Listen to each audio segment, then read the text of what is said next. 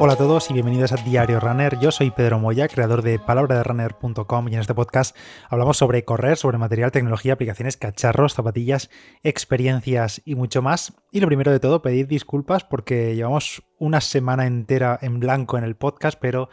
esto es así, el trabajo manda y ha habido mucha carga de trabajo ahora a final de noviembre, ya sabéis que es pues Black Friday, hay mil promociones y mil cosas que, como ya sabéis también los que me seguís en redes o en Telegram o en cualquier parte, lo he estado cubriendo como todos los años. Eh, metiendo ahí una recuperación de todo lo mejor para corredores, para deportistas, eh, sobre ropa, nutrición, de todo. Bueno, ya por fin ha terminado toda esa locura, ya han acabado esas ofertas, aunque bueno, ahora llega la Navidad y seguramente vendrán muchas más, pero bueno, por esas razones y por mucha carga de trabajo no he podido grabar, sí que tenía algún episodio por ahí grabado con anterioridad, pero es que no he tenido tiempo ni para editarlos porque además son bastante largos, así que los tendréis en los próximos días, semanas y demás. Y eh, como ya habréis visto en el episodio, en el título de podcast, os cuento que el próximo 4 de diciembre, domingo, es decir, el domingo de esta semana que estáis escuchando esto,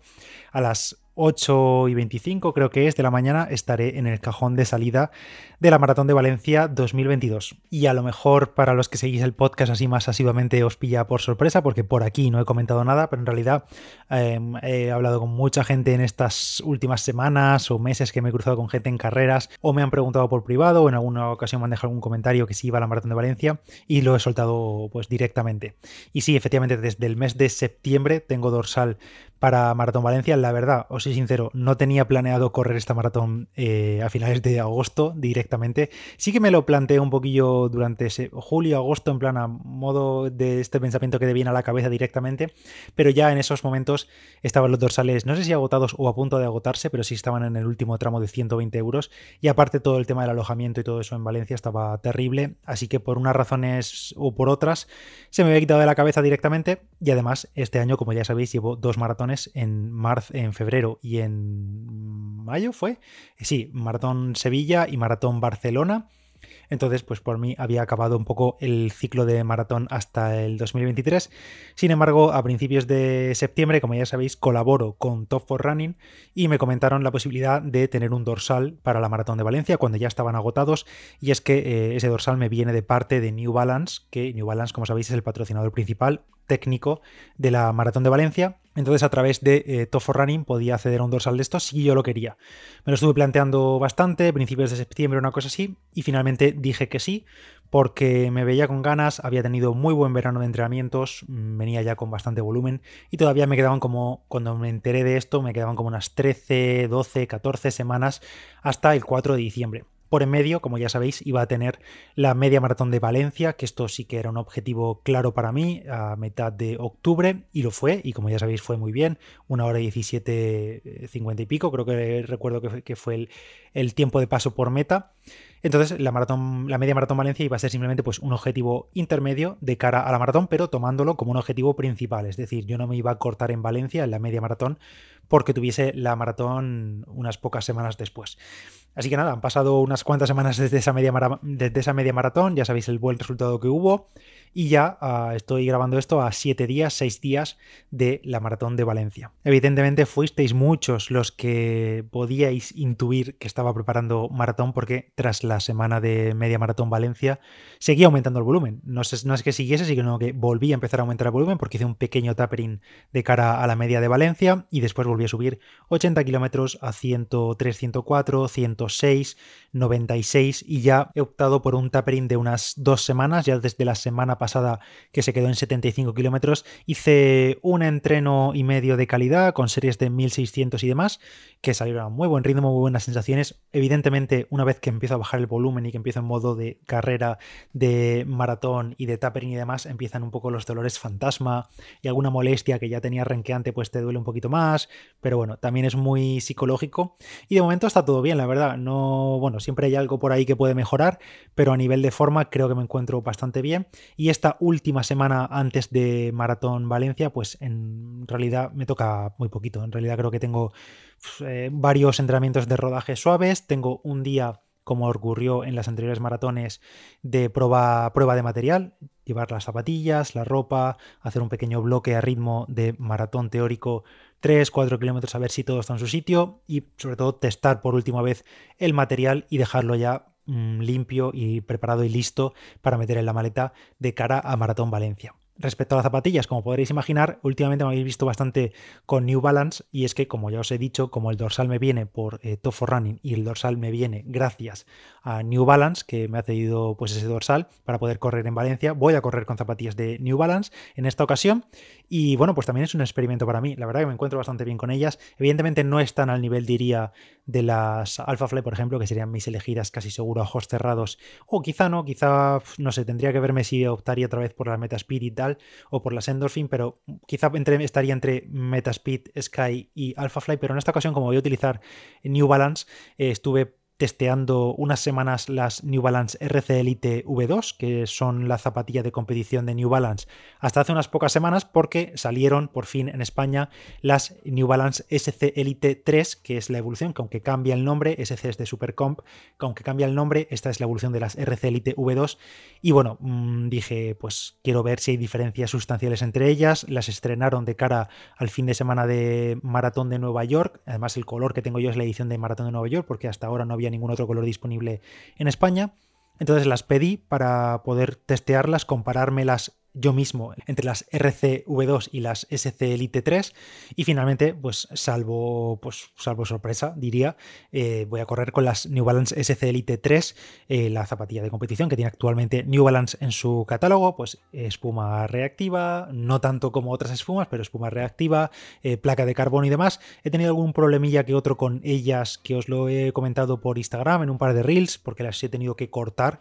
literalmente cortar a la altura del primer ojal de los cordones porque me provocaron una pequeña, rozadura, pero no rozadura de hacerme herida, sino como irritación en algún tendón que me rozaba justo ahí. Pero por suerte, eh, como he tenido pues eso, dos, tres semanas para testearla bien en tiradas largas, en días de series y demás, la he recortado, he seguido probándola y me va bien, así que voy a utilizarlas 100% seguro, ya digo, salvo sorpresas, salvo pues eh, algo que pase de aquí al domingo, las voy a utilizar, van a ser las que se vienen en la maleta conmigo.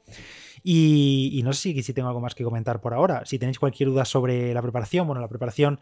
ha sido con los planes de Fisinger. Eh, no te diría que ha sido con uno concreto, porque la verdad que he llevado varios en danza, porque hacia el principio de la preparación Estuve con, estuve con los planes de media maratón de Fisinger, eh, con entrenamientos tipo de media maratón de cara a la media de Valencia, pero al mismo tiempo lo estaba combinando, por ejemplo, los fines de semana, las tiradas más largas y demás, las estaba combinando con partes del plan de más volumen, o bueno, de los dos de más volumen de maratón de Fisinger, que ya sabéis que hay dos libros separados, tanto el de maratón avanzado como el de 5K a media maratón. Pues he estado combinando un poco de ambos y por supuesto, como siempre digo, cuando utilizo los planes de Fisinger o en este año que los he utilizado muchísimo, tanto en maratón como en media, pues siempre os digo que yo al menos en mi caso no los sigo a rajatabla, no me importa seguirlos a rajatabla, o sea, no me importa no seguirlos a rajatabla y los adapto a mi vida, los adapto a mis sensaciones, a mi fatiga, a mi, pues encajarlos también con los días de gimnasio, que por supuesto en estas dos últimas dos semanas, dos semanas y media mm, no he tocado casi nada pierna y he bajado mucho la fatiga del tren inferior porque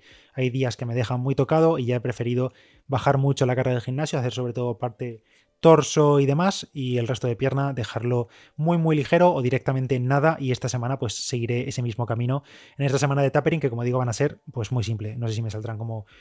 30, 40, 50 kilómetros antes de la maratón, que evidentemente al sumar los 42 de la maratón el domingo, pues va a quedar otra semana de 80 o 70 kilómetros, que esto es lo habitual. Así que eh, veremos, veremos cómo lo hago. El sábado no haré activación, haré la activación seguramente el viernes y el sábado entre el viaje, recoger dorsal, patear un poquito por ahí por la ciudad de las artes y las ciencias, feria del corredor y demás, pues es suficiente fatiga, así que no haré activación ni nada, me dejaré los deberes hechos el viernes y todo bien guardadito para viajar a Valencia. Y una pregunta que os estaréis haciendo quizá bastantes es eh, ¿qué objetivo voy a llevar? Y la verdad que a día de hoy, a día 28 de noviembre, lunes, a 7 días de la maratón, todavía no lo tengo claro. Yo sé qué ritmos me siento cómodo, sé que estoy en un buen estado de forma. Eh, bueno, prueba de ello es perfectamente los tiempos que, he hecho en los últimos meses, tanto en media maratón, que he hecho mejor marca eh, con esa hora 17, casi 18, eh, mejor marca en 10K con el 34, 34, 34, 35, mejor marca en ese 10K de 5K. Bueno, he hecho muchas mejores marcas en distancias intermedias medias en estos últimos meses, me encuentro bien de forma, como digo, como siempre con alguna molestia y tal, que es,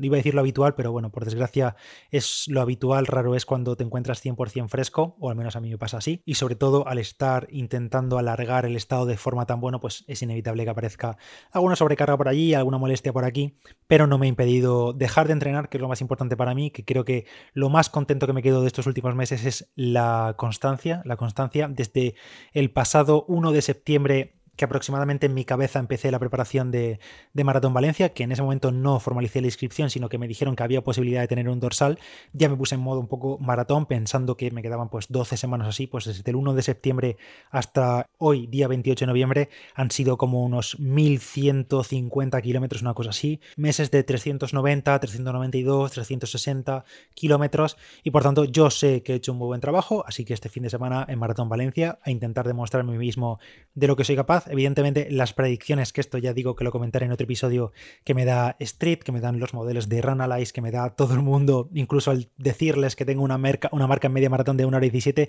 todo el mundo dice, no, pues tienes que ir a arriesgar a tal, a tal, tienes en las piernas un tal tiempo, pero veremos, veremos en qué, me, en qué queda todo esto. Si tenéis sugerencias, si tenéis cualquier opinión es bienvenida, por supuesto, siempre, siempre que sea para, para aportar y soy todo oídos, así que en unos próximos días os iré contando y si no también como siempre por Instagram o por Strava podéis ver toda la evolución de todas estas últimas semanas y cuchichear los entrenamientos, los ritmos que han salido, las tiradas largas que he hecho varias esta vez, la verdad he hecho bastantes tiradas largas de 29, de 30, de 32 que ha sido lo más largo que he hecho en esta preparación y todo lo tenéis por ahí por Strava. Pero antes de terminar este episodio os dejo con la sección de turismo de Asturias que ya sabéis que patrocina el podcast durante todo lo que queda de año en algunos episodios por semana. Y ya sabéis que en este mes de noviembre seguimos explorando el Principado de Asturias con nuevos planes de turismo activo que podéis realizar por toda la comunidad autónoma. Y hemos hablado de rutas de senderismo con cientos y cientos de kilómetros, de sendas costeras, del Camino de Santiago a su paso por Asturias,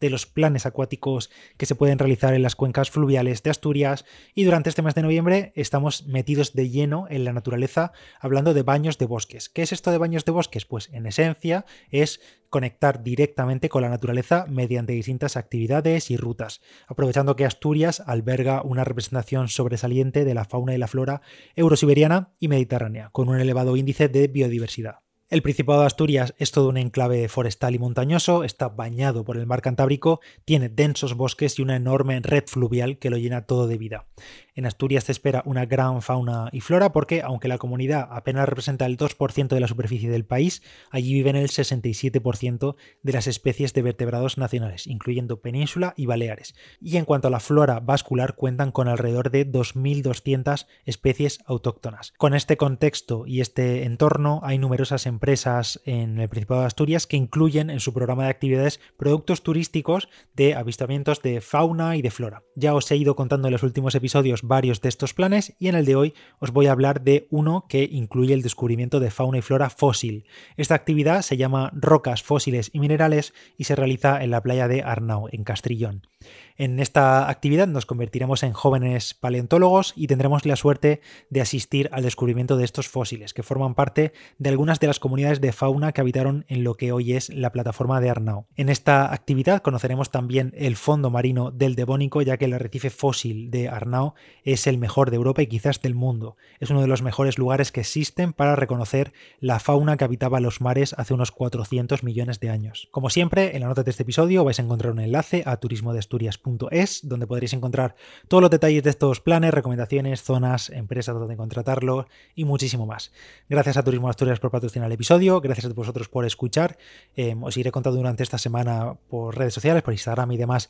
el camino hacia Maratón Valencia y tengo muchísimas ganas ya porque se me han hecho un poco largas al final estas 12-13 semanas de entrenamiento, pero eh, estoy muy contento del estado de forma conseguido, así que este fin de semana intentaremos hacerlo lo mejor posible. Gracias a todos, yo soy Pedro Moya, palabra de runner en Instagram y en Strava y nos escuchamos en el próximo Diario Runner. Chao.